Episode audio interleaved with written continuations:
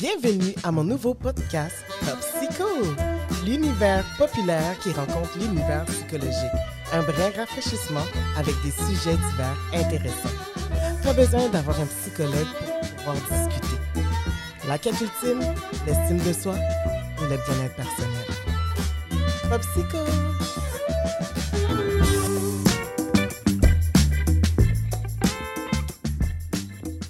Salut Jennifer! Hey, on a presque le même nom. Est-ce que tu savais ça? Moi, c'est Génial, Jenny. Génial, génial. Quand j'étais jeune, je disais Jenny, on disait Ah, Jennifer. Je suis comme Non, je m'appelle pas Jennifer. c'est Jenny. Mais c'est un beau nom. Oui, mais toi aussi, mais toi aussi je trouve que c'est original. Ah, merci. On est presque sisters, là. Toi, ton podcast, c'est Two Nurse. Oui, et... two nurses and one mic. Ouais, mais on devrait faire Two Jenny and Oui, One Mike. two G and One.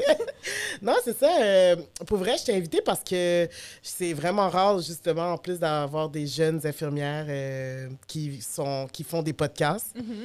Puis je trouvais ça super intéressant, euh, les sujets que tu abordes. Merci. Et je voulais l'introduire à Pop Psycho. Parfait. Puis je me demandais aussi d'où t'es venue euh, cette euh, passion-là de, pod- de podcast euh, par rapport à la podcast. santé? OK, donc dans le fond, euh, on est deux dans Oui. Two Nurses and One Mic. Euh, ce qui s'est passé, en gros, l'histoire, c'est que euh, on a commencé en janvier 2000, euh, 2020 ou 2000? Oui, 2020. 2020, Janvier OK. 2020.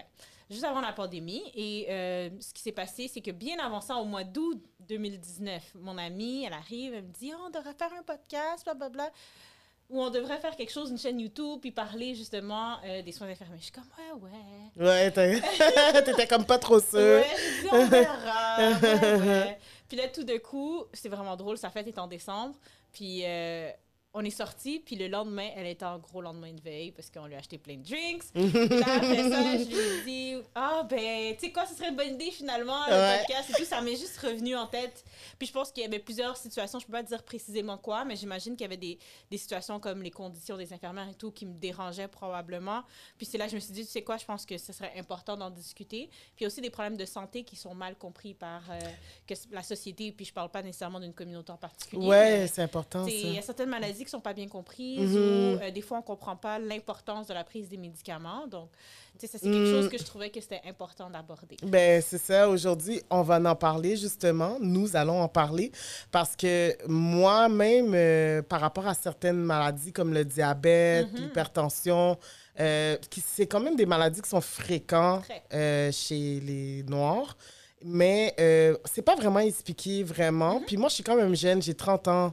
Fait que j'ai trouvé ça comme hard d'apprendre que j'ai ces maladies-là à mon âge. Puis comme on est quand même dans une société de consommation alcool, Mm-hmm. cannabis, tout ça. Ben moi, pas de cannabis, mais comme en général, tu sais, fait qu'on... euh, je me dis, c'est pas tant expliqué euh, quand t'as une maladie ou même si t'en as pas, qu'est-ce qui peut amener une Exact. ou qu'est-ce qu'il faut faire pour comme bien modérer euh, ta consommation d'alcool et ta prise de médication et les effets à long terme et à Mm-hmm. Tout moyen terme.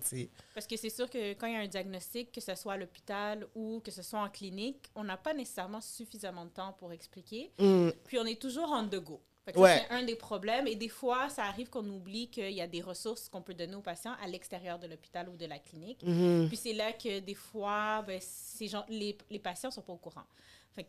Mais même quand ils sont au peu- courant, c'est un peu des Oui, lacunes de, oui. de la motivation d'aller chercher, faire des recherches, tu sais. Mais des fois, on peut donner des suivis en externe, par exemple, Mhm. avec une nutritionniste, Oui, avec une infirmière. Puis des fois, juste avoir quelques rendez-vous, ça, Mhm. ça aide à la personne à mieux comprendre sa pathologie et ce que ça inclut. Donc, je pense, que c'est des choses que des fois, on n'exploite pas à 100 Euh, honnêtement, le système va tellement vite que des fois, je veux dire, c'est facile d'oublier. là. Ouais, c'est Euh, normal. puis on n'a pas nécessairement les ressources sur place Mhm. pour pouvoir dire aux patients, dans votre quartier, c'est telles ressources qui sont disponibles. Nous, on connaît les ressources de notre CIUS ou notre quartier, donc Ouais. au niveau de l'hôpital. Donc, c'est un petit peu difficile de, des fois de donner Puis- toutes les ressources. Tu sais, avant d'aller dans ce gros, gr- parce qu'on est quand même, débat, euh, on- oui. on, est comme dans le système, là, on y va là, Oui. vraiment vite, là. Mais je trouvais quand même important d'expliquer aux gens d'où tu viens euh, par rapport à ton parcours académique. Puis euh, récemment aussi, tu m'as dit que tu allé hors, euh, travailler Canada. hors du, Euh, Québec, du. Québec, oui. oui, oui. Donc, euh, dans le fond, si je fais ça un peu rapide, j'ai commencé ma technique après le secondaire. Euh, donc, de 2000... Ouh, c'est loin. 2008? 2011, non, 2011 à 2014, j'ai fait ma technique. Après ça, j'ai commencé à travailler euh, comme candidate à euh, à l'exercice de la profession. Donc, en attendant que je fasse mon examen de l'ordre, qui était en septembre, euh, le septembre 2014. Euh, en septembre 2014 aussi, je commençais à l'université pour Mm. faire mon bac. Donc, j'ai passé mon examen de l'ordre, je l'ai réussi. J'ai continué à travailler comme CEPI, comme on appelle, candidate à l'exercice de la profession. J'ai continué à travailler comme CEPI.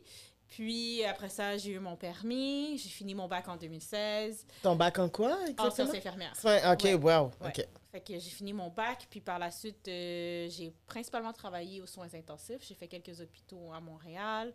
Euh, j'ai vraiment quand même un, un bagage. j'ai- vraiment fait beaucoup. C'est juste- Urgence. Euh, oui, j'ai fait euh, l'urgence dans l'hôpital où ouais. j'ai travaillé principalement. J'ai fait les soins intensifs, j'ai fait la médecine chirurgie. Ah, Euh, peut-être que tu connais ma mère. Peut-être. Hôpital Jean Talon? non, j'ai pas été Non? Ah, c'est ça. OK, parfait. Euh, ensuite, j'ai travaillé dans des soins intensifs dans un autre hôpital, unité coronarienne, donc les soins intensifs pour le cœur. Qu'est-ce que j'ai fait d'autre? Ah oui, j'ai travaillé en chirurgie thoracique aussi. Wow. Puis, depuis 2018, j'enseigne en soins infirmiers au collégial. OK, t'es enseignante en Oui, plus. OK, d'où le côté éducatif Oui, du podcast. très important. Ah. Puis, ma, justement, ma co-host aussi est enseignante avec moi. Je les drag avec moi. Ah, c'est vraiment nice, les filles. Donc, oui. Ouais. Donc, c'est ça. Donc, on Hum. enseigne euh, les deux ensemble. On s'est rencontrés justement à l'université pendant qu'on Ok. étudiait ensemble.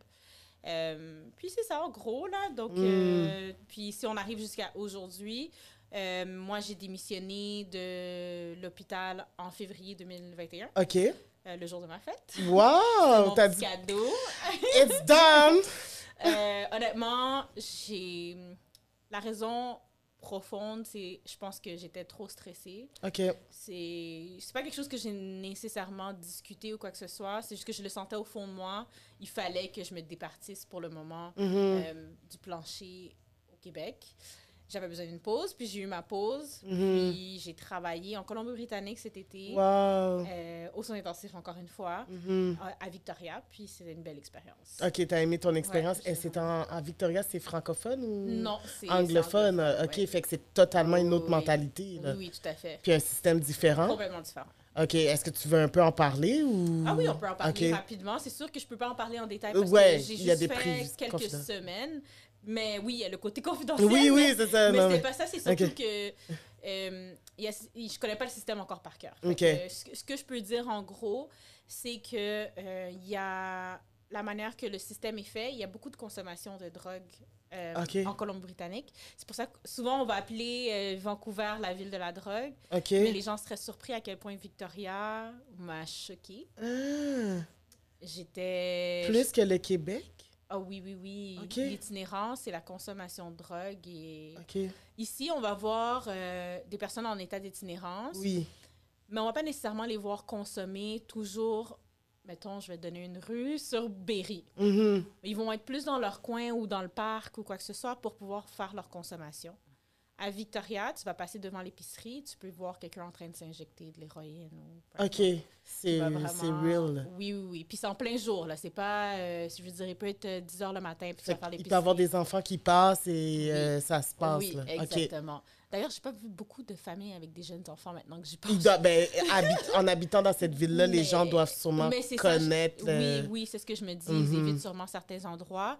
Euh, les gens, les, ces, ces- personnes-là sont un peu plus éparpillées dans la ville aussi, ce mhm. qui fait que c'est un peu plus choquant. Parce que ici, honnêtement, je sais que je vais les croiser à certains endroits. C'est très. Je veux dire, c'est un peu plus restreint, je trouve. Surtout que Victoria, c'est une petite ville. Victoria, c'est un peu, je dirais, euh, Ottawa de la Colombie-Britannique. OK. OK? Donc, c'est quand même très petit. Mais ça m'a quand même vraiment choqué de voir euh, vraiment les gens. euh, je veux dire, on voit des gens à moitié éveillés par terre. OK, Là, tu te ouais. demandes s'ils sont en vie. Sais, Ça m'a Mhm. vraiment un peu choqué. Tandis Puis c'est l'urgence qui les amène ou ils doivent venir d'eux-mêmes? donc, ce qui se passe, c'est que c'est ça, c'est qu'il y a toujours des, des tournées avec les policiers et les ambulanciers qui Ok. viennent regarder pour voir si les personnes sont correctes. Ils ont les trousses, d'urgence avec euh, le narcan pour si jamais la personne, justement, euh, ne Hmm. répond plus, justement, à l'appel. Que dans le fond, t'as pas vraiment pris de pause, là. T'es allé... Non, j'ai pris une pause de Ben, février. Ok, regarde, je vais te donner un exemple. février J'ai continué à enseigner, mais Oui. j'enseigne pas. euh, L'enseignement en tant que tel au collégial, c'est pas du temps plein du Ok. lundi au vendredi. Oui, c'est sûr. Donc, c'est ça qu'il faut garder en tête. Donc, moi, déjà là, ça a diminué énormément mes heures. J'avais déjà enlevé un 16 à. J'avais plus que. Au moins 16 heures par semaine que je Ok. retirais dans mon horaire. Donc, pour moi, c'est ça paraissait. Ok, c'est pour je faisais toi, plus ouais. de fin de semaine non plus, Hmm. ce qui change la donne. Oui, est-ce que ça peut arriver que j'ai des corrections? Oui, OK, ça Mhm. va, mais ça ça m'a pas dérangé plus que ça. Ok. Puis au, au cours de la session, à un moment donné, je me suis retrouvée à travailler deux jours semaine en enseignement. Puis après ça, le stage était fini. Donc le stage a fini, bon, à cause de la COVID puis les éclosions dans les hôpitaux, j'ai fini un peu plus tard, donc peut-être autour du 3 mai. Ok. J'ai fini, euh, Ouais. J'ai fini mon dernier stage. Donc de mai à fin juillet, j'ai pas vraiment travaillé. Hmm. Mais qu'est-ce qui a fait en sorte que tu étais épuisée? Est-ce que c'est la pandémie ou c'est euh, les conditions, le racisme? C'est vraiment un ensemble. un ensemble de tout. de. Puis il y a une chose qu'il faut comprendre, c'est pas nécessairement des choses qui euh, me sont arrivées à moi, mais c'est juste ça me désespère. Donc, à un moment donné, je me dis, regarde, si je peux prendre une pause du système, que ça soit à moi ou à quelqu'un d'autre, pour moi, je trouve Mhm. que c'est injuste. Ouais. Donc, il y a certaines choses que j'entendais sur mon département, ça allait quand même. C'était pas la charge de travail en tant... Oui, il y avait une partie de la charge de travail, mais c'était pas juste ça. Mhm. Euh, il y avait juste un ensemble de conditions, puis se retrouver toujours en manque, puis c'est pas nécessairement la gestion. Le problème, c'est qu'il n'y a pas d'infirmière. Puis c'est très sous-estimé, je trouve. euh, euh, ma, ma mère étant infirmière, c'est très, très sous-estimé comme métier euh, pour tout le travail que vous faites. Là. Oui. Puis je pense qu'ils l'ont ils l'ont pas encore compris avec la pandémie. Non, Là, comme... Non, je pense pas que ce soit compris. C'est comme Non. compris partiellement. Euh, des fois, on a Mm. l'impression que on commence à comprendre et après ça, non, finalement, c'est pas compris. Euh, on Mm. comprend pas la complexité euh, du domaine et le domaine se complexifie avec les années parce que les gens sont de plus en plus malades aussi. En plus, oui. Donc, Ben, ils sont moins informés. Exactement. Il y a moins de recours. Donc, je- c'est pour ça que c'est quand même bon, en quelque sorte, que des personnes comme toi puissent donner l'aspect éducation parce qu'à un moment donné, ça peut venir, euh, euh, comment dirais-je, pas une béquille, mais comme un filet de sécurité, tu sais, Mhm. de se dire, C'est de l'information. il y a de gratuite. l'information gratuite, donc euh, il y a certaine prévention qui se fait, une réduction d'événements. Tout à ou- fait. parce que c'est comme trop euh, banalisé, je trouve, euh, la, la- la santé. Là, on commence à parler de santé mentale, puis ça commence à être un sujet. Mais ça, j'ai l'impression que c'est le sujet de la santé qui est tabou. Ça, c'est le, Oui, oui, la oui. santé mentale, c'est le sujet qu'on ne veut pas discuter parce que c'est Mhm. pas quelque chose qui est visible, c'est pas quelque chose qui est mesurable. Oui, exactement. c'est le plus compliqué puis c'est le plus tabou euh, dans la c'est- santé. c'est tout relié, comme la médication Tout de, de, qui, provoque certaines maladies, dont euh, le diabète. Il y a certains Mhm. médicaments que tu prends une prise de poids. Après ça, l'hypertension, ça, je sais pas, je peux pas m'avancer. Il y a beaucoup de médicaments qui sont donnés en santé mentale qui, Mm. effectivement, créent beaucoup de problèmes et de comorbidités chez les patients. Ouais. Puis ça, c'est Euh, ça, c'est pas tant expliqué, là. non. On dit que c'est comme tu vas aller bien, Oui. prends ça. oui. Mais après ça, tu vas aller mal parce que une autre- tu développes une autre maladie. C'est très, très triste. Mm. Et c'est un cercle vicieux parce que quelqu'un va prendre un antidépresseur parce que la personne est déprimée. L'antidépresseur l'aide, mais après ça, la personne a pris 30, 30 livres. Puis là, la personne redevient dans un état un peu dépressif. Pas nécessairement déprimé, mais dans un état dépressif parce que l'estime de soi diminue.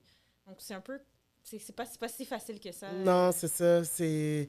Puis surtout, après ça, tu sais, la médication, euh, un mode de vie aussi. euh, tu sais, je sais pas, il y en a que, euh, admettons, c'est de la cocaïne ou certaines choses. Puis là, tu as un sevrage, là, tu passes ton sevrage, tu vas bien, là, tu as pris 30 livres, mais au moins, tu te dis, bon, je vais bien. Oui. Euh, je parle pas de moi, là, je Non, j'ai pas de coke, là, mais tu je donne un exemple d'un personnage, puis euh, d'une personne, puis euh, ensuite, ben, on dit pas d'alcool et rien d'autre de tout ça. Fait Exactement. est-ce que c'est possible de consommer puis de prendre certains médicaments? Honnêtement, ma réponse courte serait non. OK. Ma réponse complexe, c'est c'est possible, mais il faut parler avec le pharmacien. Ah, C'est vraiment important de parler avec le pharmacien. Le pharmacien va pouvoir dire OK, euh, tel médicament, si tu veux consommer de l'alcool, tu devrais le prendre à, à telle heure.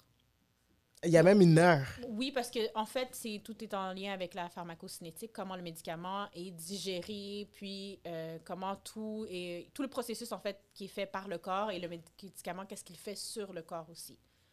Parce que qu'est-ce qu'il faut comprendre, c'est que notre foie, c'est vraiment notre usine à déchets. Donc les médicaments passent par là, l'alcool passe par là, les drogues passent par là. Hmm. Donc faut vraiment comprendre que le foie, il y en a juste un. Il a beau essayer de gérer. Puis quand on mange aussi, c'est la même chose. Le foie va vraiment tout gérer. S'il essaie d'amener tous les nutriments, les vitamines, euh, euh, les glucides, etc., dans le corps, ben, c'est par le foie que ça passe. Donc, si on veut justement être en santé, il faut faire attention à notre foie. Hmm. Puis c'est souvent ça qu'on ne se rend pas compte parce qu'on va se dire, ah, le cœur, le cerveau, les reins, mais le foie, on n'en parle pas. Mhm. Euh, mais c'est quelque chose qui est très, très, très, très important. L'avantage, c'est que notre foie est vraiment merveilleux parce que c'est le Mm. seul organe qui est capable de se régénérer. Donc, Wow. on pourrait couper le trois quarts du foie. Euh, Puis il serait. il est capable de revenir quasiment à sa, sa- sa taille initiale. Ok. Mais il faut faire attention. Ouais, quand même. Il faut vraiment faire attention au foie. Wow. Je savais même pas. Puis ça, euh, parce que moi, euh, j'ai mon père est décédé très jeune aussi l'année passée, euh, 64 ans. Wow. Puis c'était toujours ça. Je sais pas si c'est quelque chose de dans la communauté. Ben, ma mère elle- elle est infirmière, puis elle me dit aussi que c'est ça. Elle dit c'est tout le temps comme. OK, si je prends tel médicament, ben là, tu sais, je peux plus euh, bander, admettons. Tu sais, j'ai plus d'érection, j'ai plus de plaisir. Fait que là, je prends pas mes médicaments pour ça. C'est pas important, tu sais. Ah, si j'écoute, je peux plus manger de sucre, là. Je vais devoir manger les, les euh, trucs jaunes, là, les les, faux sucres, les Splenda, puis tout ça, non, non, non, non, non, non. Fait que là, c'était comme ça, mais à un moment donné, ben, c'est vraiment arrivé, tu sais, son cœur a lâché, Oui. tu sais.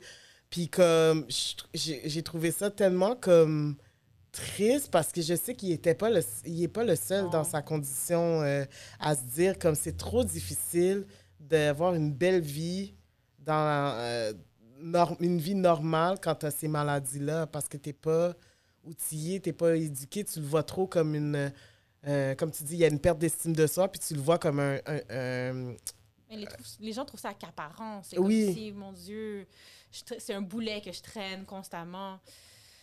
Mais si c'est pas un- trop indiscret, c'est quoi qu'il avait? il a fait un, il faisait du diabète puis de l'hypertension puis du cholestérol OK.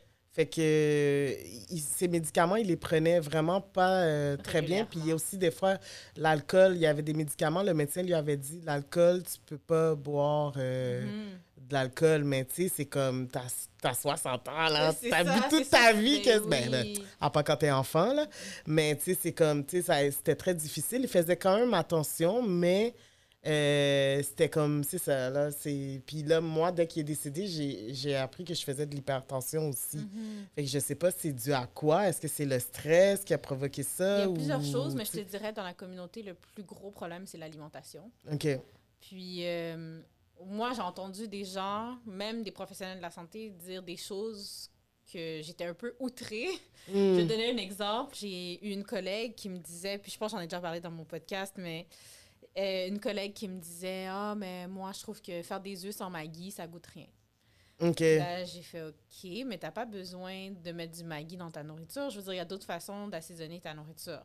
Puis là, elle dit Ah non, moi, il me faut absolument que je mette deux cubes de Maggi dans mes œufs. Wow. C'est parce que tu manges le Maggi littéralement, tu manges plus des Hmm. œufs. Ça, c'est très salé. Exactement. Mhm. Donc, puis ça, c'est une professionnelle de la santé. C'est que elle est tellement bornée sur le fait que ça doit goûter quelque chose. Mais en fait, ça goûte le Maggi, c'est pas que ça goûte la nourriture. Hmm. Donc, ça, c'est des choses que des fois, il faut essayer de sevrer justement dans l'alimentation. Hmm. Puis le Maggi, les gens ne s'en rendent pas compte, mais il y a beaucoup de, il y a beaucoup de produits chimiques là-dedans. Puis ça, ça aide pas. Puis c'est tellement salé aussi, justement, comme tu l'as dit, ça augmente la pression artérielle. Hmm. Donc, souvent, le plus gros facteur dans la communauté, c'est vraiment. On va souvent dire dans les livres que c'est génétique, mais quand on regarde, c'est parce que c'est la façon dont on mange. Hmm. C'est vraiment la façon dont Ah, on en mange. plus, et c'est ça, c'est vraiment l'alimentation. Puis il arrête pas de dire c'est génétique, Mais génétique, parce que je vais génétique. t'expliquer, c'est que à quand il y a plus que deux ou trois générations, à un moment donné, on considère ça comme étant génétique. OK. Donc, ça, le facteur génétique augmente parce que, en fait, notre alimentation est d'une certaine façon. Donc, on prédispose nos enfants et nos petits-enfants à cette Mhm. maladie-là à ce moment-là. OK. Donc, c'est pour ça qu'on considère un peu génétique héréditaire, là, en fait. Mais c'est- c'est c'est vraiment... Changer déjà l'alimentation, ça change quelque chose. Puis, je pense que des fois, on est... on est vraiment têtu puis on veut pas essayer autre chose. Ben moi, j'ai appris à la dure. Je sais pas euh, si c'est un miracle, mais euh, mon diabète est contrôlé sans médication. Le- l'endoctri- L'endocrinologue. L'endocrinologue, avec les analyses de sang, ben, tout est stable. Fait que ça fait en sorte que j'ai même plus besoin de médication. Mais je dois faire très, Attention. très attention. Fait que- Exact. Mais c'est tellement difficile. Là, je mange moins de sucre. On aurait dit que j'ai peur aussi d'en manger, mais j'en mange quand même. Comment, c'est quoi la limite? C'est comme je bois de l'alcool. Je je pense que c'est chacun ses limites vont être différentes. On peut jamais dire que ah, tout le monde devrait manger, par exemple, euh, seulement 2 grammes de sucre. Dire, on peut pas, on peut pas savoir. Chacun, son corps fonctionne différemment. Donc, je pense que c'est de tester justement son corps pour voir qu'est-ce qui est acceptable pour notre corps, puis de Mhm. parler justement avec le médecin pour les prises de sang, etc. OK. Donc, si par exemple, je prends ton exemple, Mm. justement, tu sais que tu manges, mais, par exemple, d'une certaine façon, mais en sachant que tes prises de sang deviennent normales et que c'est contrôlé avec l'alimentation, tu sais que tu peux tolérer, que ça, c'est ta diète de base. Mhm. Mais en sachant que ça, c'est ta diète de base, tu ça veut pas dire que tu peux pas te que tu te prives tout le temps de, mettons, une gâterie une fois de temps en temps. C'est juste que la gâterie une fois de temps en temps, c'est pas aux deux jours. OK. Parce qu'il y en a que, oh, C'est oui, une fois- juste goûter. C'est une fois par semaine? Mais c'est ça. En général, une fois par semaine, c'est l'idéal. OK. mettons, ou la fin de semaine. OK. Puis du Mm. lundi au vendredi, ben, on mange bien. Puis là, je pense que ça, ça aide beaucoup. L'exercice physique, c'est tellement important, mais il y en a tellement qui veulent rien savoir de l'exercice physique. Fait que, tu sais, ça, c'est des petites affaires que je le sais, là, que Puis c'est pas toujours Que facile. tu promoutes beaucoup aussi dans, dans tes Oui. podcasts. Oui. Puis, OK. Puis ça, c'est quelque chose aussi que moi-même, dans ma propre vie aussi, j'ai testé là, des différentes façons de manger. J'ai jamais...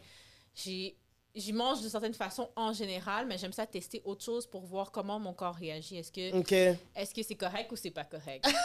fait que je vais voir comment mon corps réagit parce que... Moi, je m'en fous. C'est bon, c'est pas bon. Mais, honnêtement, j'adore manger. C'est ça le pire. C'est que les gens pensent que je suis très extrémiste, mais je suis pas extrémiste. J'adore manger. C'est Mhm. tout simplement que je vais essayer d'enlever certains aliments qui peuvent, mettons, me, me- je me sens moins bien. Mais parce que tu les connais aussi. ça. C'est ça que, qui, qui manque euh, en général, pas juste la communauté. Ben, moi, je sais que toi, tu veux pas viser la communauté, mais moi, je dirais que euh, faut se le dire qu'on mange pas pareil euh, comparé aux Caucasiens. Non, là. je suis d'accord avec toi. Comme moi, euh, tu sais, ayant euh, sorti avec plusieurs Caucasiens, puis habité avec un, Caucasien, je l'ai vu comment ma, mon alimentation s'est améliorée. Là. C'est pas, c'est pas méchant de le dire, mais c'est comme vraiment Mais, le ouais. légume, là, le Je sais. concombre, la Mais- carotte, mais puis tu tout ça, qu'on peut le faire de, de façon santé. C'est ça le pire. C'est juste il est que- là. C'est juste qu'on se retrouve avec le Maggi, l'huile. Oui. Mais c'est parce qu'à un moment donné, ça marche pas. Là, l'huile, le sel, ça fait pas de sens. Ça fait Puis, pas de puis je sens. pense, je, pense, je pense pas qu'en Haïti, là, par exemple, moi, mes origines, c'est haïtienne, ou il y en a que c'est Afrique ou ailleurs, Mhm. je pense pas que ils mangent aussi gras que ça, là. Mais je pense que oui. Je peux Ouais. pas te dire non. Mais est-ce que c'est aussi pire? Ça, je peux pas te dire. OK. C'est juste qu'il faut, faut garder en tête aussi que la nourriture est beaucoup plus biologique dans Oui. nos pays d'origine. Ça aide Mhm. beaucoup. Donc, même si on met beaucoup de gras, etc., ben, l'alimentation est déjà un peu mieux parce qu'il y a moins de... Elle est pas, c'est pas du processed food. Mhm. Puis l'autre chose aussi qui aide, c'est que les gens marchent beaucoup plus, puis il fait chaud, là. Ouais. Fait que l'exercice physique est fait. C'est pas un vrai, mais il est fait parce que t'as tout le temps chaud, tu transpires. Oui. Donc, veux, veux pas, tu brûles des calories. Arrive, Ok. Même rester assis, tu brûles des calories. Mm. Mais là, on arrive ici, on bouge pas, on est toujours en auto, sinon on rentre à la maison, on s'assoit. Le travail, il y a plein de personnes que c'est assis aussi. Mhm. Puis même si tu marches au travail, il y a le stress au travail. Donc, le stress que tu as au travail cancelle ton exercice physique. Ah! Parce que tu vas sécréter des hormones de stress, ce qui t'empêche, justement, ce qui, ce qui garde encore plus les graisses. Puis là, Oh. c'est ça, c'est ça qui prédispose. Quand les gens, des fois, sont trop stressés, ça les prédispose au diabète. Donc, ça, c'est une des choses. Oh mon Dieu, Popsicle, Two Nurse and the Mic. Wow. Ouais. Je savais même pas que Ça, ça... crée- ça ça cause de la cortisol que tu sécrètes quand tu es stressé. Puis là, quand tu prends des antidépresseurs, là, c'est pour euh, contrôler la cortisol, Non, réduire. c'est la sérotonine qui joue. Mais en jouant sur la sérotonine, c'est euh, justement, ça va rendre les choses plus plaisantes. Oui, oui. OK? Donc, quand tu as la réabsorption de la sérotonine, les gens sont plus heureux parce que comme, normalement, c'est ce qu'on fait naturellement dans notre corps. OK. Puis les gens qui souffrent de dépression n'arrivent pas justement euh, à le faire adéquatement. Donc, le fait que. euh, puis en plus, il y a le stress des fois. Les gens qui sont, qui, qui sont touchés du burn-out, c'est là qu'on peut différencier si c'est un burn-out ou euh, une dépression, c'est avec la cortisol.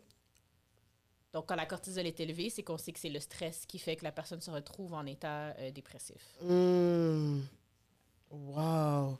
Puis, excuse-moi, là, je suis vraiment saisie, là, comme ça me fait vraiment du bien de, de- d'être informée parce que, comme, je pense que tu comprends plus les risques après ça. Mhm, Quand tu sais c'est quoi. Comme, tu sais, à l'école, peut-être qu'on nous a dit dopamine, tout ça, nanana. Mais après ça, j'ai l'impression que ça se perd. Mhm. Tu sais, quand tu vis certains événements, quand tu Mhm. vis certaines choses, la tristesse embarque, peu importe, ben, on oublie ces notions-là, tu sais. Puis, euh, il y a aussi quelque chose, je vais comme faire euh, un autre saut dans un Mais autre oui, sujet. Euh, le fait qu'on est peu informé aussi, de ça, c'est peut-être ce que j'ai constaté euh, euh, par rapport à comment je me suis fait traiter euh, dans le milieu de la santé. Puis, j'ai vu que tu en parlais aussi par rapport à Joyce Et Chiquan? Chiquan, euh, Amétikamek, je pense, qui ou en tout cas amérindienne, Mhm. que euh, elle avait mal été traitée euh, Mhm. dans le système. Bref, elle est décédée, on connaît tous l'histoire. Puis, euh, je suis comme, est-ce que c'est vrai que dans le milieu de la santé, si t'es pas sur, admettons, tombé sur une, euh, une noire, puis t'es noir, est-ce que ça fait peur quand même de se faire euh, traiter? Parce Je pense que l'avantage qu'on a euh, à Montréal, puis quand je parle de Montréal, j'inclus Laval aussi, Ouais. euh, mais principalement sur l'île de Montréal, c'est qu'il y a dans les hôpitaux et dans euh, tous les autres euh, services connexes, il y a beaucoup de personnes de toutes sortes d'ethnicités. Mhm. Beaucoup de personnes racisées. Mhm. Et je crois que ça facilite euh, probablement les soins. Pas que ça n'existe pas nécessairement sur l'île, mais c'est des choses qui, sont, qui passent un peu plus inaperçues. Par contre, on va voir beaucoup l'inverse. Les patients qui vont avoir des propos racistes envers le personnel de la santé. Donc moi, c'est vraiment ça que j'ai perçu À Montréal. Euh, je pense que c'était un peu choquant, là. Euh, il y a vraiment des patients, puis je- je- des fois, je me dis, mon Dieu, pourquoi tu- Dans ce temps-là, je sais pas où tu vis, mais à l'hôpital, c'est principalement des immigrants. Je veux dire, Il y a Mhm. beaucoup d'immigrants dans les hôpitaux. Dans l'hôpital où je travaillais, honnêtement, si c'est pas, la mo- si c'est pas plus que la moitié, euh, honnêtement... Je- je- donc, j'étais vraiment un peu choquée, des fois, d'entendre les propos des patients. Parce que j'ai, en plus, j'ai toujours travaillé sur des unités aussi très multiculturelles Mhm. avec très peu de caucasiens. Donc, c'est un peu, euh, c'est un peu choquant quand j'entends des paroles comme ça. Euh, quand on sort de Montréal, par contre, de C'est l'île, l'inverse. plus on sort de Montréal, plus justement les gens qui occupent les postes de professionnels de la santé dans les hôpitaux sont beaucoup plus caucasiens. OK. Donc, ce que je pense, c'est que, veux, veux pas, quand on regarde les gens où est-ce qu'ils habitent, justement, dans les régions euh, à l'extérieur de l'île, plus on s'éloigne, plus ces gens habitent loin. Donc, je vais donner un exemple. Il y a beaucoup de gens, par exemple, qui euh, travaillent à Laval, mais qui viennent de La Plaine, qui viennent de Repentigny. Mais quand tu- les gens travaillent à Repentigny, ils viennent de Joliette, ils viennent Mhm. Là, ça devient de plus en plus loin. Ces gens-là Ouais. viennent de plus en plus loin. Donc, ils, sont, ils ont une certaine mentalité dans leur, dans leur ville, dans leur coin, puis ramènent ça dans les hôpitaux. OK. C'est comme. Mais dans les deux cas, quand on prend. Oui, c'est un phénomène, je pense, c'est raciste systémique, puis tout ça, c'est c'est quand même dans les deux sens, peu importe si ça vient du patient ou Mhm. de, de, de, professionnel, c'est mal vu, c'est inacceptable. C'est juste que j'ai l'impression que dans le système en ce moment, euh, ça va tellement vite, comme tu l'as dit depuis le début, on, on fait le tri. Tu sais, c'est comme, ah, OK, ben, tu sais, elle est telle origine, OK, son père, OK, avez-vous... euh, moi, que je vais dire, mon père est décédé d'un euh, un, Un infarctus. un- un infarctus, euh, ben, automatiquement, je sais pas si je vais être traitée de la même manière que Mhm. si... Tu sais, tu comprends, c'est comme un bien. peu... Pas stigmatisé, c'est pas le bon mot, mais je pense que c'est tout mis dans le même paquet, puis après ça, c'est comme... Je peux te dire que oui, j'ai entendu des propos du genre Oh, mais c'est normal, cette personne-là est noire. Tu là- comprends ce que je veux dire? Tu sais, là, comme je suis un peu mal à l'aise quand j'entends ce genre d'affaires-là. Les, les, les choses que j'ai plutôt vues étaient moins directes quand c'était de la part des professionnels de la santé. Mhm. C'était plus subtil. Mais c'est pas nécessairement que les gens veulent mal faire, c'est qu'ils réfléchissent pas à ce qu'ils disent. Puis il y a pas de. Il y a un manque d'éducation quelque part. Mhm. Euh, une des choses que j'ai donné comme solution, c'est qu'on devrait avoir des cours depuis l'école, Mhm. puis des cours justement qui, dé- qui vont vraiment venir défaire cette manière de penser. Parce que, je vais te donner un exemple, on va souvent dire, puis ça c'est écrit dans les livres, ah, euh, les Asiatiques ne vont pas exprimer la douleur. Puis je comprends qu'est-ce qu'ils veulent dire. Le but est d'ex- d'exprimer le fait que si jamais vous avez un patient qui est asiatique, euh, il est possible que cette personne-là n'exprime pas sa douleur. Mhm. OK, mais il ne faut pas généraliser au point où euh, on va prendre pour acquis que la personne qui fronce les sourcils puis dit j'ai pas de douleur, on va quand même lui donner quelque chose pour la douleur parce que techniquement les asiatiques ne mais faut faire attention à un moment donné, il faut pas que ça soit automatique. Ouais. Donc je pense que c'est juste de dire donner l'information mais donner de la donner d'une certaine façon que ça soit clair et non pas automatique. Ouais. On va voir qu'on parle de maladies cardiovasculaires. Ça va être écrit dans les livres. Les, euh, puis il y a une chose aussi qu'il faut garder en tête. Puis je pense que certaines personnes ne s'en rendent pas compte, mais ils vont dire euh, soit les descendants afro, mais principalement les afro-américains. Oui. Puis là, il faut faire attention parce que les afro-américains n'ont pas les mêmes, la même génétique que les gens qui viennent des Antilles ou qui viennent d'Afrique. Mais c'est ça! Les Afro-Américains ont pris les habitudes américaines. Donc, il faut juste que les gens essaient d'oublier que... T'es tellement smart, genre, je capote! mais, mais parce qu'il y a des gens qui se rendent pas compte. Puis c'est vraiment écrit afro-américain. Je veux bien qu'on parle de descendants afro, Oui. mais ce sont des afro-américains. Il faut les appeler comme ils sont. Mais ça ne Mm. veut pas dire que ce sont les afro-canadiens. Donc, les afro-canadiens, principalement, on a une ou deux générations au Canada, on n'en a pas plus. Mm. Les afro-américains, il y en a que c'est des générations et des générations, ils ne connaissent même pas leur arbre généalogique, malheureusement. Ce qui est différent au Canada pour la majorité des, des personnes de descendants afro. Donc, c'est ça qui me dérange un peu avec des fois comment c'est perçu, parce que effectivement, quand je lisais le livre, puis quand j'écoutais un prof, c'est comme si on me disait les Noirs sont prédisposés et euh, ont une hérédité par rapport à l'hypertension. Ben, c'est moi, ça c'est ça me comme moi c'est ça qu'on m'a expliqué comme c'est pour ça que c'est tu sais j'ai quand même 30 ans là. Moi j'ai j'ai essayé de comprendre tu sais oui j'ai un bagage de vécu aussi euh, puis certaines médications qui ont peut-être pu provoquer de quoi plus comme ils m'ont dit mais ma mère elle en fait aussi Mm-hmm. ton père en fait et sûrement que tes tantes et non non non non non fait. fait qu'automatiquement c'est ça mais qu'est-ce qui fait ça? C'est comme tu comprends? Exact. comme c'est tellement comme je, je, veux pas le continuer pour mes enfants, là, Non, moi. comprends.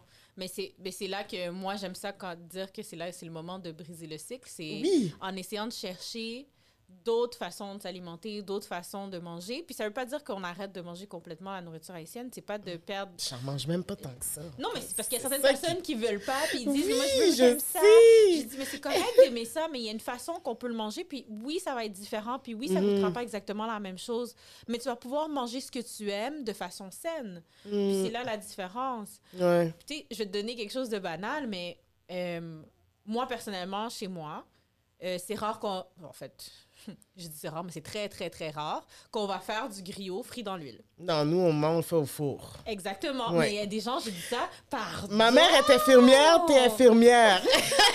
Ma mère est infirmière auxiliaire. bon, tu comprends-tu? Les gens ont dit quoi? Tu mets ça dans le four? Ben oui. Là, je suis comme, oui, ma mère fait bouillir la viande, elle la coupe en morceaux, comme le griot. Puis après ça, une fois que c'est cuit, elle met en bas du four. Ben oui. Puis les gens sont outrés. C'est comme tes Ouais, frites, tu vas les mettre au four ou tu vas le cuire à l'huile? Ma mère, non. elle dit ça, arrête de cuire, Oui. tu peux mettre les frites à l'huile. Exactement. Là, j'ai déjà dit ça à des gens, puis oh non, ça doit pas être bon. J'ai dit, tu goûteras en tout cas. C'est écœurant, en tout cas. dit, moi, je trouve ça goûte la même chose. Puis le porc, faut pas oublier, est déjà gras. Mm. Fait que l'huile du porc est bien suffisante pour, Mhm. euh, pour euh, donner la texture que tu veux. Là. C'est comme, ben, là, il faut aller, faut aller dans la cuisine aussi, là. Faire le Oui. nurse dans la cuisine. Oui, pas le choix. Mais comme. Mais tu veux savoir quelque chose? C'est... Puis ça, c'est quelque chose que j'ai appris à l'université. Puis c'est vrai, puis ça m'a, ça m'a... j'ai vraiment eu une réalisation. C'est que on, dans le système de santé, puis ça, c'est principalement, euh, je vais dire, dans, en Occident, euh, on pense vraiment à traiter le problème et non pas traiter la cause.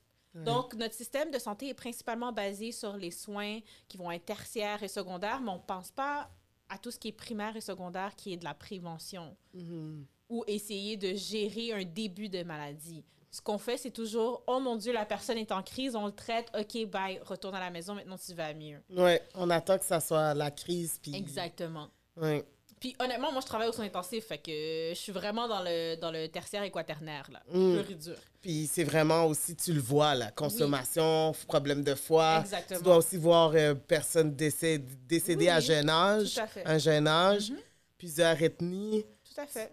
En étant infirmière, tu vois tout ça. Non, là. On voit, il y a tout toutes sortes de choses Ouais. qu'on voit, puis honnêtement, il y a une chose qu'il faut garder en tête, parce que des fois, les gens vont dire « Ah, mais ce sont plus les Caucasiens qui ont ça », ou « La maladie n'a pas vraiment d'ethnie ou de couleur ou de race, là. C'est comme le, le COVID. » là. Exactement, le COVID différencie pas. euh, Il s'en fout. je veux dire, il y a errante, errante, c'est tout. Ouais, ouais. C'est vraiment, il y a beaucoup d'habitudes de vie qui, qui, qui impactent nos maladies qui, qui suivent euh, par la suite. Hmm. Puis c'est possible de guérir puis d'aller mieux ou il faut veux pas absolument dire une guérir, mais ça va mieux. Ok, c'est Donc, ça. tu peux le contrôler. Un Ouais, peu comme comme, pour toi, moi, c'est ça. Ouais. Mais c'est juste qu'une fois que tu sors complètement de tes bonnes habitudes de vie, ben là, ça peut décompenser. Ok. Mais en restant justement euh, dans ces bonnes habitudes de vie, en écoutant notre corps, honnêtement, ça peut être très bien contrôlé. Ok. Il, y a, il y a des, moi, je connais des gens qui, qui faisaient euh, euh, du cholestérol, puis capables de le contrôler avec l'exercice et l'alimentation. OK, OK. Fait une fois que c'est déclenché, là, c'est vraiment à vie, puis c'est vraiment ton mode de vie et ta, euh, Ton alimentation. ton alimentation qui peut faire que tu peux arriver à peut-être Oui. potentiellement pas prendre de médication. Exact. Mais moi, je veux que les gens comprennent parce qu'il y a Mm. beaucoup de gens dans la communauté qui. Puis je peux, je vais vraiment dire chez les Haïtiens parce que je n'ai pas vraiment remarqué dans les Oui. ethnies, mais les Haïtiens refusent de prendre leurs médicaments. Oui. Mais je me sens mieux.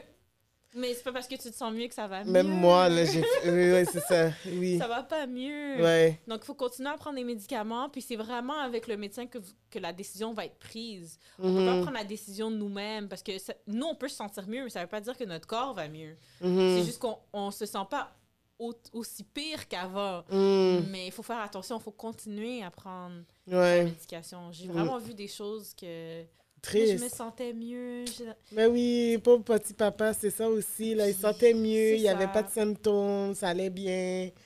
Puis comme même moi, là, j'étais fâchée au début, j'étais comme, je vais faire la même chose que lui. Puis là, la- le médecin était comme, girl, really?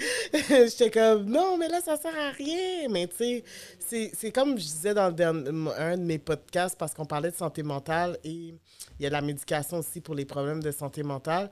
Et on disait, on expliquait euh, à quel point c'est difficile pour les gens d'avoir une petite béquille pour pouvoir aller mieux, tu sais, de se dire qu'il faut prendre les médicaments. Mais là, je, là, je regarde, on a évolué, tu sais, j'ai ma Apple Watch. Le vois, c'est matin, une bonne chose. Prends tes médicaments, ça me dit. Là, si je le ignore, là, c'est moi là, Oui, qui l'ignore. Là, je le vois, je le sais, puis ça redevient une routine. Mhm. Euh, je le prends pour l'hypertension.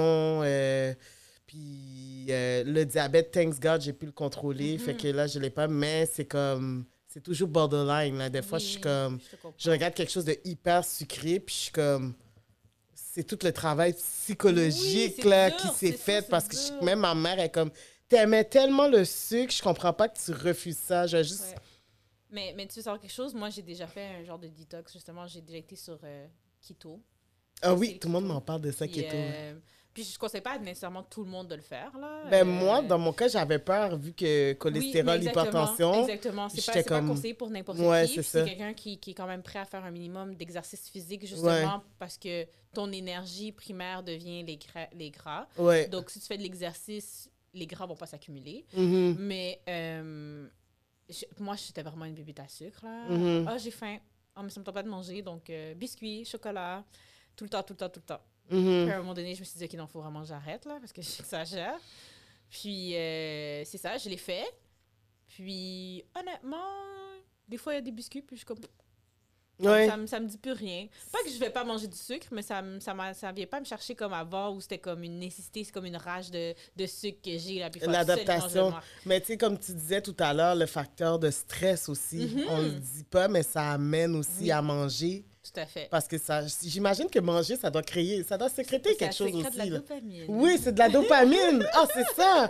OK, ben c'est ça, tu vois. Fait À moins que, que... quelqu'un ait, ait un problème avec la nourriture, mais en général, quelqu'un qui, qui a une bonne relation avec la nourriture, euh, ça sécrète de la dopamine. Les, gens sont heureux. La nourriture, ça rend heureux. là. OK, bon, ben tu vois, OK, ben je, je savais pas, euh, ben je savais, mais j'étais juste pas sûre. là. Mais euh, ouais, c'est vraiment intéressant comme de voir comment que la société évolue en ce Mhm. moment, puis qu'est-ce qu'on prend en charge pour éduquer les... Qu'est-ce qu'on prend en charge? Comment on va prendre en charge les gens qui ont besoin d'être éduqués? Parce que c'est les plus difficiles Je aussi. C'est endurci, puis ils savaient pas l'accepter, fait que je suis comme...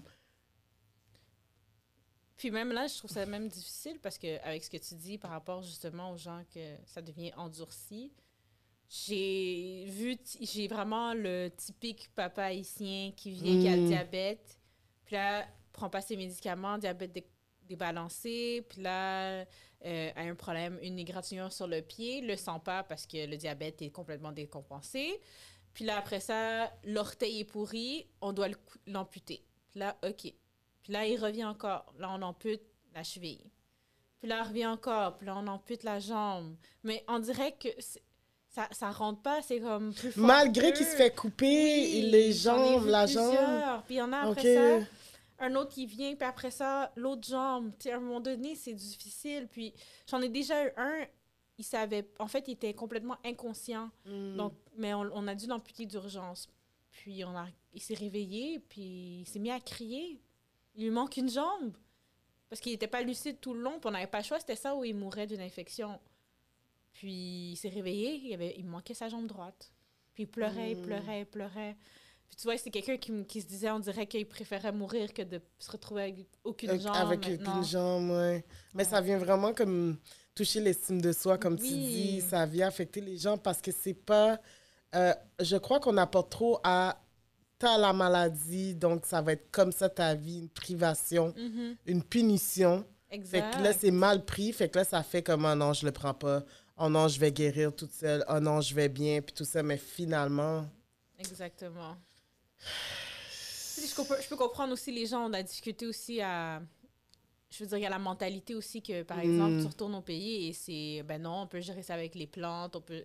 Mais là, le problème, c'est que tes plantes, tu mélanges un peu tout. Je préférerais que la personne aille voir un naturopathe, puis que le naturopathe te dise exactement quelle plante prendre. C'est correct. Sais, Je veux dire, je suis pas contre les, les méthodes de. Ah, euh, naturel. naturel. Moi, Ok. je suis vraiment pas contre. Il y a plein de choses que je, je suis pour, mais il faut quand même essayer de, de voir, de consulter et de faire ses recherches parce que le faire sur un coup de tête, ah oui, telle personne m'a dit que ça c'était bon.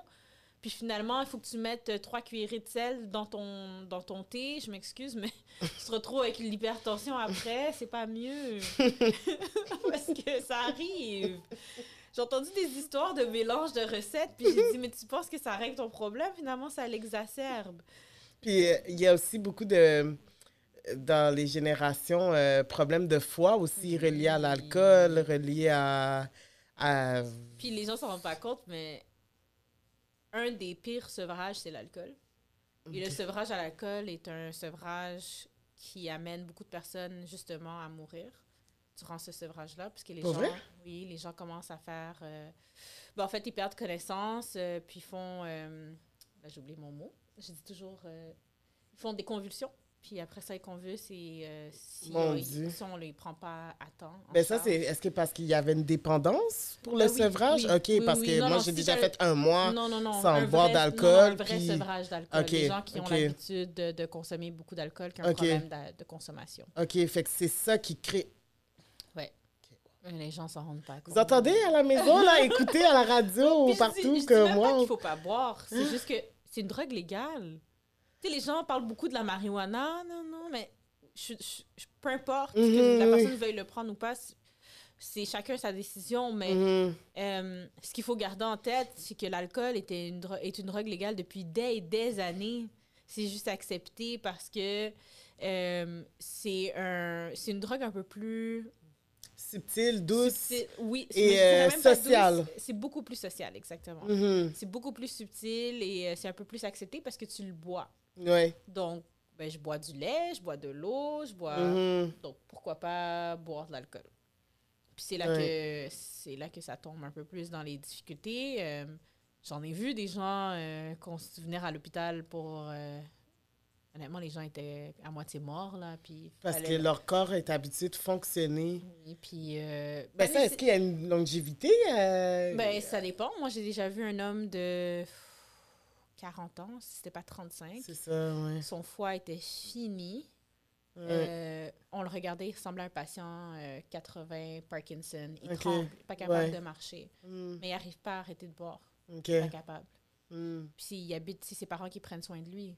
Puis si cette personne-là boit, puis fait de l'exercice, fait, fait les choses bien manger, puis Ça tout va ça... pas changer grand-chose parce qu'on affecte le foie pareil. OK, c'est ça, ça le problème. Ouais, c'est le foie. La seule, la seule chose que ça peut aider, c'est que en consommant l'alcool, parce qu'il y a certaines, certains euh, alcools qui sont plus riches, donc Mhm. si on parle de rhum, bière, euh, vin, qui peuvent euh, causer des prises de poids. Mhm. Donc euh, là, l'exercice physique peut aider pour prévenir certains problèmes. OK, OK. Mais, euh, par exemple, le diabète. Mais si on parle tout simplement de l'alcool pur et dur et qu'on parle pour le foie, je veux dire, dès qu'on consomme de l'alcool, notre foie voit l'alcool comme étant une toxine. Mm. Donc, le foie se dit, OK, il faut que je me prépare à éliminer cette toxine-là parce que ça, c'est toxique. Il faut que j'élimine le plus rapidement possible.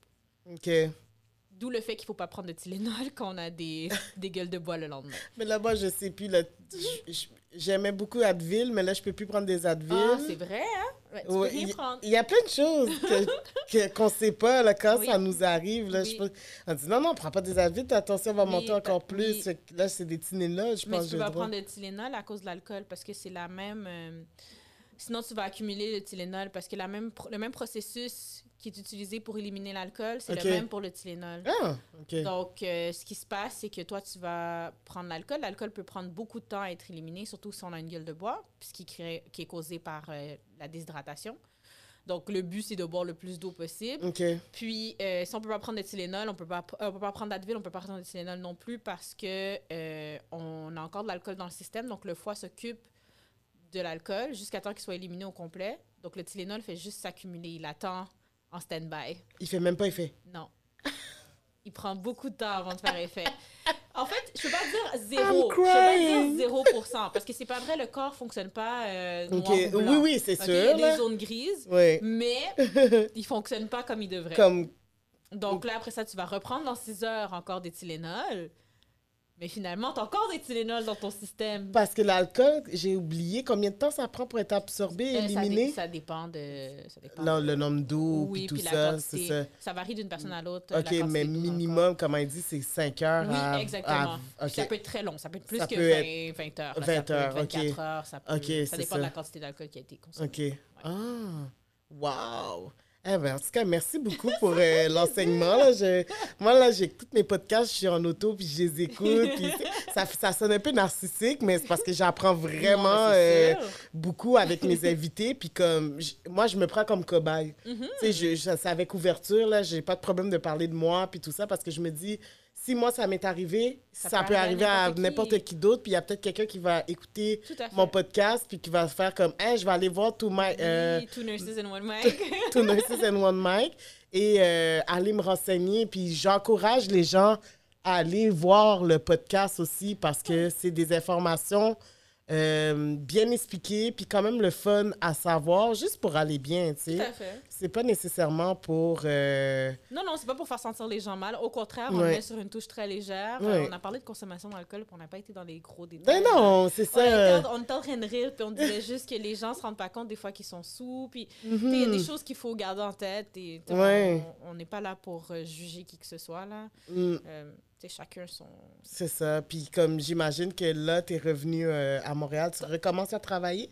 Euh, là, Ah, j'enseigne. Ok, enseigne. Puis je retourne euh, bientôt euh, en Colombie-Britannique encore. Ok, nice. T'as eu un coup de cœur finalement pour non, le. non, c'était Ok, même si c'était rough au début, le, c'est- tout ça. c'est- C'est surtout cette partie-là, puis je pense à l'hôpital aussi, ça m'a un peu choqué parce qu'il y a beaucoup de gens qui viennent pour overdose, Ok. euh, toutes sortes de drogues. Là. Ouais. Euh, ici, il y en avait, mais je veux dire, c'était surtout l'alcool, mais Mhm. là-bas, c'est toutes sortes de choses là, avec des mélanges. Mais je crois que tu as une sénérité. Quand je te vois dans tes photos, tes vidéos, tu es, plus jovial un peu de travailler là-bas que tout ça. Puis il c'est fait bon. beau là-bas. Il fait beau. Ah ouais, j'aimerais ça y aller.